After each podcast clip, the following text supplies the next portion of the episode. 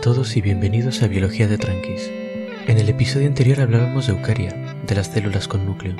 Hablábamos de su organización general y de las diferencias que tienen con las bacterias y que las permiten desarrollar tamaños celulares más grandes. Vimos que esto es en parte porque su estructura celular es muy eficiente y organizada. Pero nos quedamos con una pregunta. ¿De dónde sacan la energía para mantener todo esto? Hoy vamos a ver de dónde sacan la energía para mantener todo esto. Pero el episodio anterior fue un poco denso, así que recapitulemos. Eucaria, las células con núcleo, son el gran grupo de la vida al que pertenecemos. De hecho, voy a dejar de hablar de las células con núcleo en tercera persona. Nosotros en realidad no somos más que un grupo fascinante de una variedad de células con núcleo que aprendieron a formar colonias muy grandes. El caso es que los otros dos grandes grupos o dominios, arquea y bacteria, están compuestos de células normalmente pequeñas y con estructura más simple. Las células con núcleo, en cambio, somos enormes en comparación con ellas, miles de veces mayores, y además tenemos un grado de complejidad sustancialmente mayor, gracias a dos innovaciones principales. Una es un sistema de membranas interno. En vez de una única membrana externa, una única burbujita, una célula con núcleo tiene otras burbujitas dentro, compartimentos separados donde se realizan distintas reacciones químicas de forma muy eficiente, ya que puedes concentrar los componentes en un espacio más pequeño y hacerlos reaccionar. Este sistema es muy flexible, y permite que tanto la membrana celular externa como los compartimentos internos emitan y reciban pequeñas burbujitas llamadas vesículas, que transportan cargas de componentes de un lado a otro. La segunda innovación es un esqueleto celular, un andamiaje de proteínas que es lo suficientemente duro como para mantener la forma de la célula, pero lo suficientemente flexible como para moverse y cambiar de forma. Además, este esqueleto celular cumple la función de sistema de ferrocarriles gracias a un sistema de proteínas que se pegan a una vesícula y la transportan de un lado a otro rápidamente usando los elementos del andamiaje como raíles. Pero la verdad es que visualizar estas cosas es un poco difícil. Voy a dejar un par de fotos de microscopio electrónico de una ameba y una bacteria en la descripción para ayudar un poco, y vamos a intentar usar un poquito la imaginación. Una desafortunada bacteria devorada por una ameba tendrá una vista privilegiada de todo el sistema trabajando. Primero verá aproximarse la ameba, miles y miles de veces más grande que ella, una auténtica montaña en movimiento. La superficie de esta enormidad, su membrana exterior, se extenderá hacia ella, formando una especie de apéndice donde antes había solo superficie lisa. La membrana de la ameba la rodeará, la envolverá y luego se cerrará completamente como quien cierra la boca de un saco con una cuerda. Esto la separará del resto de la membrana dentro de una pequeña burbuja que será enviada hacia el interior de la ameba. Una vez dentro, lo que verá nuestra bacteria será una especie de mezcla entre una ciudad futurista y una lámpara de lava. Un enorme espacio dominado por un núcleo central y con montones de compartimentos de membrana que hierven con actividad. Por todas partes se verán burbujitas de transporte como la que ocupa la bacteria, desplazándose sobre los raíles del esqueleto de un lado para otro. La propia vesícula de la bacteria será rápidamente recubierta con proteínas que la marcarán para su destino y habrá una pequeña sacudida cuando se pegue al rail más cercano y comienza a avanzar rápidamente hacia uno de los compartimentos de digestión. Vamos a dejar aquí la historia de nuestra pobre bacteria antes de que se ponga demasiado triste. Pero espero que esta pequeña ilustración verbal haya servido para visualizar un poco la complejidad de una célula con núcleo en acción. Pero claro, toda esta organización no sale gratis.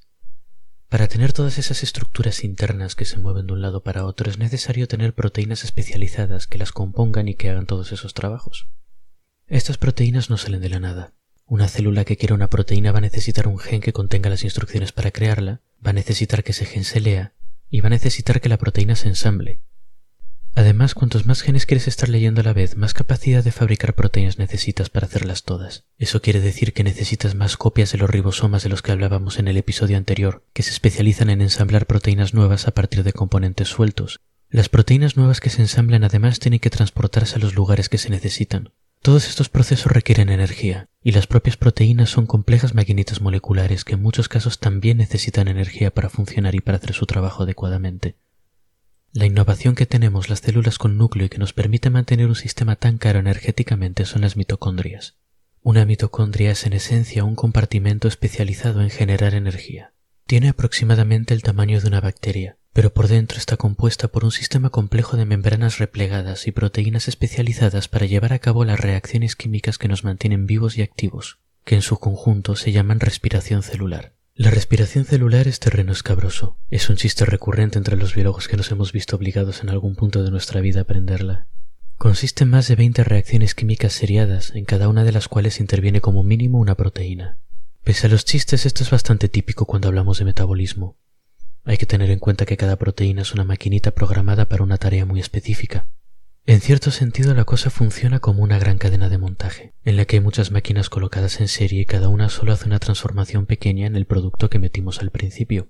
Este tipo de procesos son eficientes, pero hasta cosas que en principio nos parecen relativamente sencillas como enlatar pimientos pueden requerir media docena de pasos, cada cual con su máquina. Por suerte no necesitamos saber el nombre de cada máquina y de su operario para entender que la idea de todo el conjunto es meter pimientos por un lado y que salgan enlatados y etiquetados por el otro. De la misma forma podemos entender la respiración celular sin necesidad de revivir traumas bioquímicos de mi pasado. Si queréis entender lo mejor posible esto, el episodio de la entropía y el primer episodio de la célula os van a ayudar, pero a ver si os lo puedo explicar sin necesidad de ellos.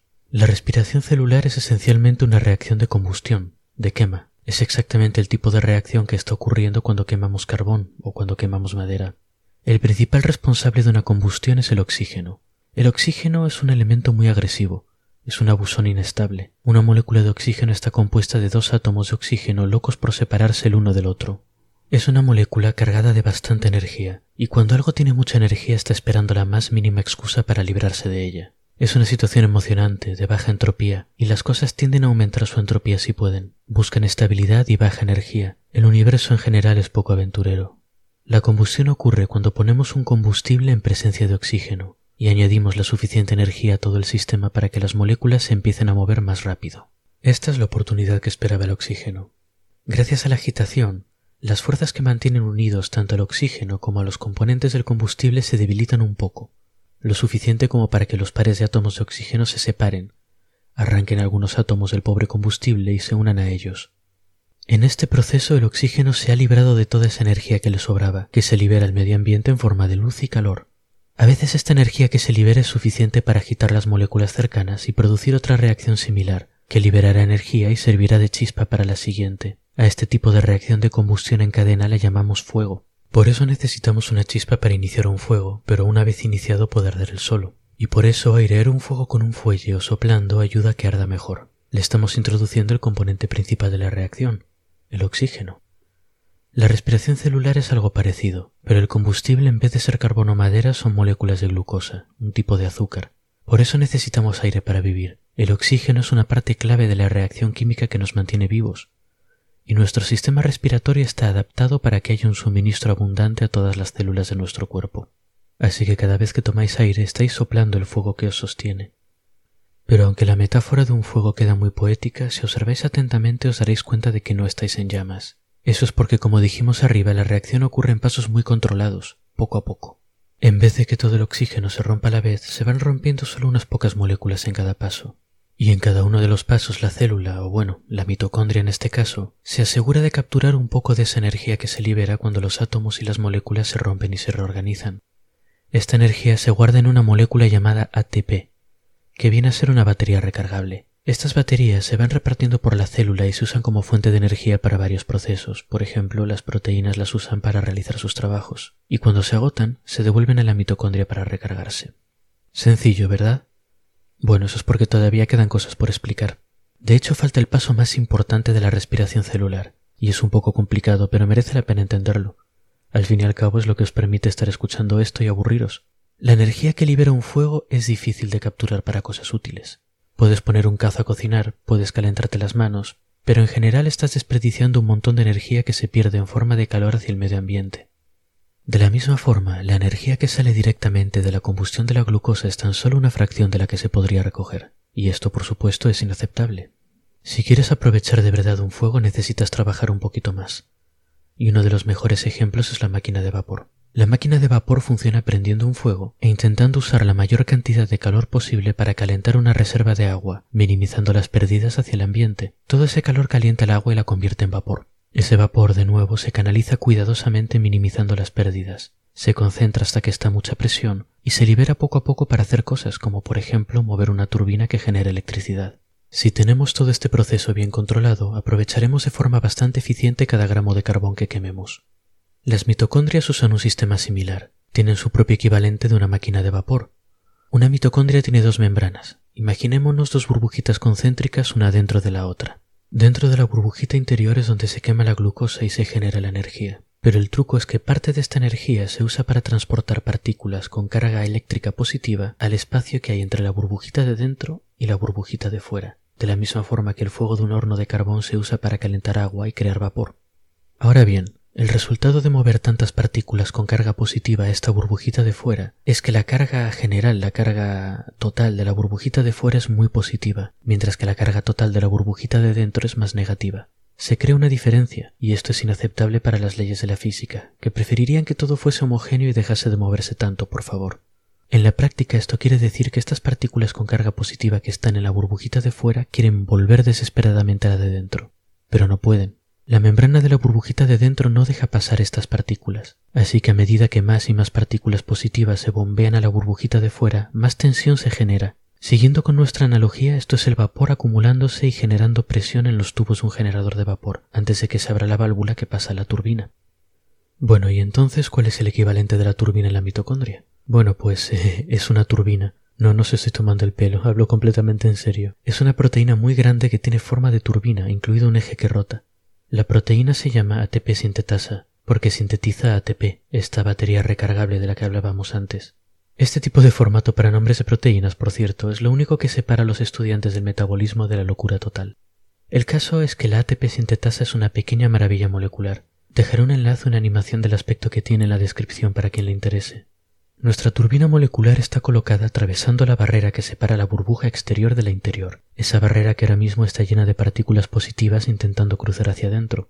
La turbina molecular las va a dejar pasar una a una, rotando en el proceso como rota una turbina humana cuando el vapor a presión pasa a través de ella. De esta forma se genera energía mecánica, y nuestra diminuta turbina la usa para recargar baterías descargadas para sintetizar ATP.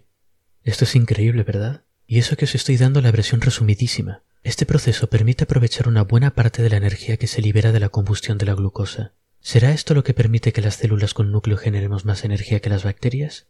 Bueno, no por sí solo. Las bacterias también saben hacer esto y de hecho saben hacer muchas cosas más. En cuanto a variedad y tipos de metabolismo, las bacterias nos pasan el trapo a las células con núcleo. Pueden vivir de casi cualquier cosa, mientras que nosotros estamos muy limitados a usar glucosa y oxígeno para generar nuestra energía. De hecho, las bacterias inventaron la respiración antes, y las proteínas y la membrana interna de la mitocondria que se usan en la respiración son copias muy parecidas a las de las bacterias.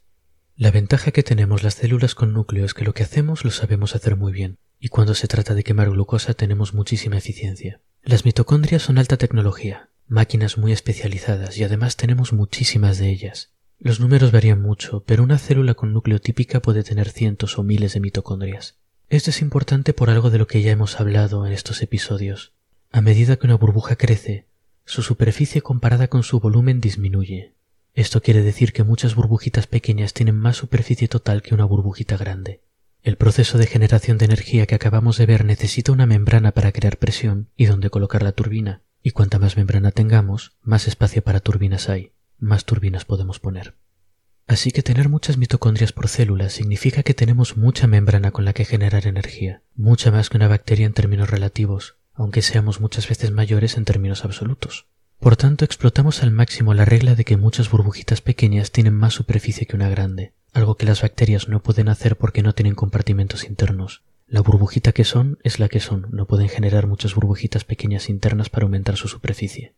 Esto limita lo grandes que pueden ser, porque a medida que crezcan tendrán menos membrana con la que generar energía con relación a su tamaño total. Otra complicación de este sistema es que la respiración necesita un control muy cuidadoso. Nuestro equivalente de presión de vapor debe mantenerse de forma precisa, y todo el sistema tiene que funcionar de la forma más eficiente posible. Esto en la práctica quiere decir que hay que mantener una cantidad muy precisa de cada una de las muchas proteínas implicadas en el proceso. Para ello el sistema tiene que detectar que, por ejemplo, hace falta más cantidad de la proteína X. Esta señal tiene que llegar al ADN y sus reguladores, que deben producir más ARN de la proteína X, que debe ir a un punto de fabricación que debe fabricar proteína X, que luego tiene que llegar a su destino, y todo esto tiene que ocurrir de la forma en la que os comentaba el episodio pasado, con cada componente de todo el sistema rebotando ciegamente contra otros hasta que hace su trabajo. Este es otro problema para las bacterias, que dependen de este tipo de movimiento de moléculas para sus procesos biológicos. Sus genes nunca pueden estar demasiado lejos de las partes de la membrana donde generan energía, y si crecen mucho esta distancia se hace demasiado grande. Algunas bacterias especialmente grandes lo solucionan teniendo varias copias de su ADN y repartiéndolas por la membrana externa, así que ocurra donde ocurra el problema habrá una copia de ADN cerca. Pero esto la verdad es una chapucería. El costo adicional de tener todo ese ADN con su acompañamiento de proteínas para replicarlo y traducirlo hace esta una solución muy poco eficiente. Pero las células con núcleo somos mucho más grandes que las bacterias, así que ¿por qué no tenemos el mismo problema? Incluso con nuestro sistema postal y de ferrocarriles parece difícil que podamos regular algo tan complicado en tiempo real. Aquí es donde entra en juego una característica muy curiosa de las mitocondrias, y es que tienen su propio ADN. Dentro de la burbujita interior, junto con todas las proteínas que les permiten generar energía, tienen sus propios genes para fabricarlas, con sus propias proteínas para leerlos y sus propios ribosomas para ensamblarlas. De hecho, y esto es todavía más curioso, tienen los genes necesarios para dividirse independientemente de la célula principal. Esta autonomía es una solución muy elegante al problema de la regulación de la respiración. Las mitocondrias llevan a cabo la respiración y las propias mitocondrias la regulan, así que nos cuesta poca energía mantener a cada una funcionando. Al menos mucho menos que tener una copia entera de nuestro ADN por ahí cerca, desde luego. Y claro, toda esa eficiencia va sumando. El resumen, pues, es que las células con núcleo podemos tener el tamaño y la complejidad que tenemos y formar organismos grandes como personas, porque tenemos generadores de energía de alta tecnología, miles de ellos en cada una de nuestras células, miles o quizá millones de millones de ellos en nuestro cuerpo todos usando lo que comemos y el oxígeno que respiramos para seguir alimentando las calderas de las pequeñas máquinas de vapor que hacen que sigamos funcionando. Pero estas pequeñas maravillas tecnológicas tienen algo sospechoso, muy sospechoso. Vamos a recapitular. Las mitocondrias tienen el tamaño aproximado de las bacterias. Tienen una membrana interior muy parecida a la de las bacterias. La respiración que hacen fue inventada primero por las bacterias, y si miramos de cerca las proteínas que usan las mitocondrias para hacer todo esto, se parecen mucho, pero mucho, a las que usan las bacterias para el mismo proceso. Además, estas cosillas son muy autónomas. Tienen sus propios genes separados de los de la célula principal y se dividen ellas solas, de forma muy parecida a como lo hacen las bacterias. Qué extraño todo esto, ¿verdad? Parece que aquí pasa algo raro. La semana que viene hablaré de la teoría de la endosimbiosis, o de cómo después de pasarme tres episodios ninguneando las bacterias puede que les debamos la vida. Hasta entonces pues y espero que hayáis disfrutado el episodio.